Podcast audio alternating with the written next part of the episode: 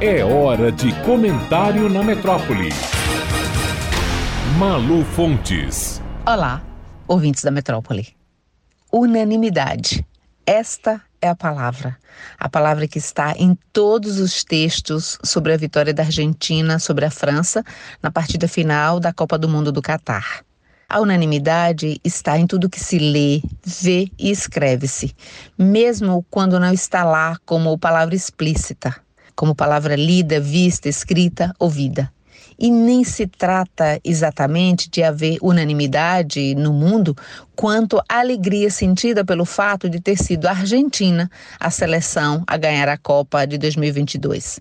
Não que ninguém esteja questionando os méritos da seleção argentina e vendo quaisquer resquícios de injustiça no fato de a França ser agora a vice, ou no fato de terem sido as duas seleções a irem para a final e não outras.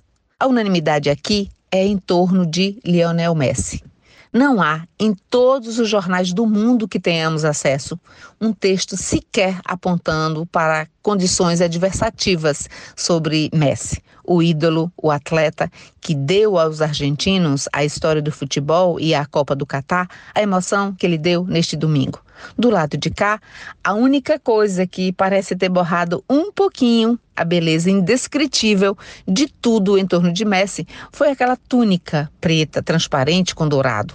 Uma túnica com cara de hobby, chamada best, ou bist.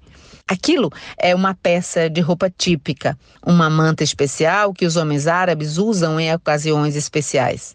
Ok, pode ser especial, nobre, seja o que for, mas vestir Messi com aquilo e cobri-lo e ao seu uniforme no momento mais apoteótico da sua carreira, deu sim uma estragadinha na foto. E pela cara de Messi, ao ver os catares se aproximando para enfiar aquilo em seus braços, parece que nem ele sabia daquele detalhe, daquele protocolo esquisito da cerimônia. Se a partida em si foi chamada de histórica por 11 entre cada 10 jornalistas ou cronistas esportivos, imaginemos o que aquele jogo representou e representará para cada argentino.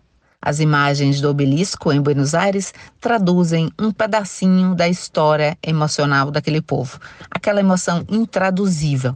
Cada fotografia, os milhares de frames que os fotógrafos que cobrem as copas e que esmagam qualquer palavra hiperbólica que tenhamos, remetem não só à catarse que é o futebol, no caso deste domingo, as imagens ressuscitavam também Maradona, os textos de Jorge Luiz Borges, as nunca estancadas veias abertas da América Latina dos textos de Eduardo Galeano, os acordes passionais do tango e o espetáculo das massas em transe, sob e sobre toda uma montanha de bilhões de euros ou de petrodólares, dinheiro que move a indústria bilionária do futebol, do marketing, da moda, da bebida, de tudo.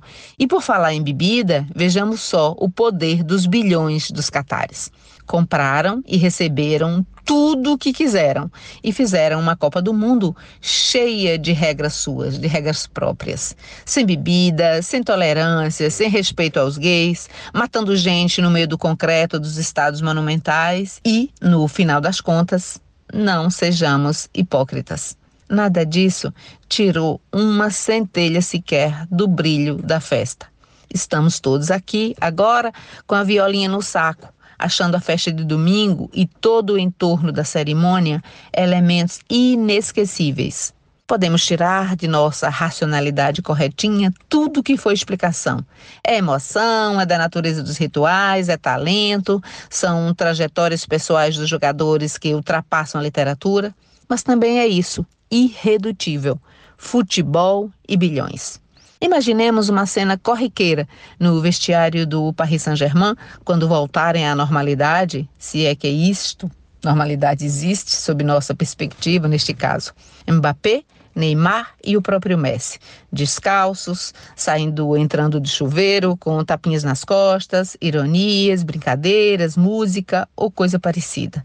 Aliás, lembremos de quem são os bilhões do PSG, dos catares. E é isso, é sobre isso.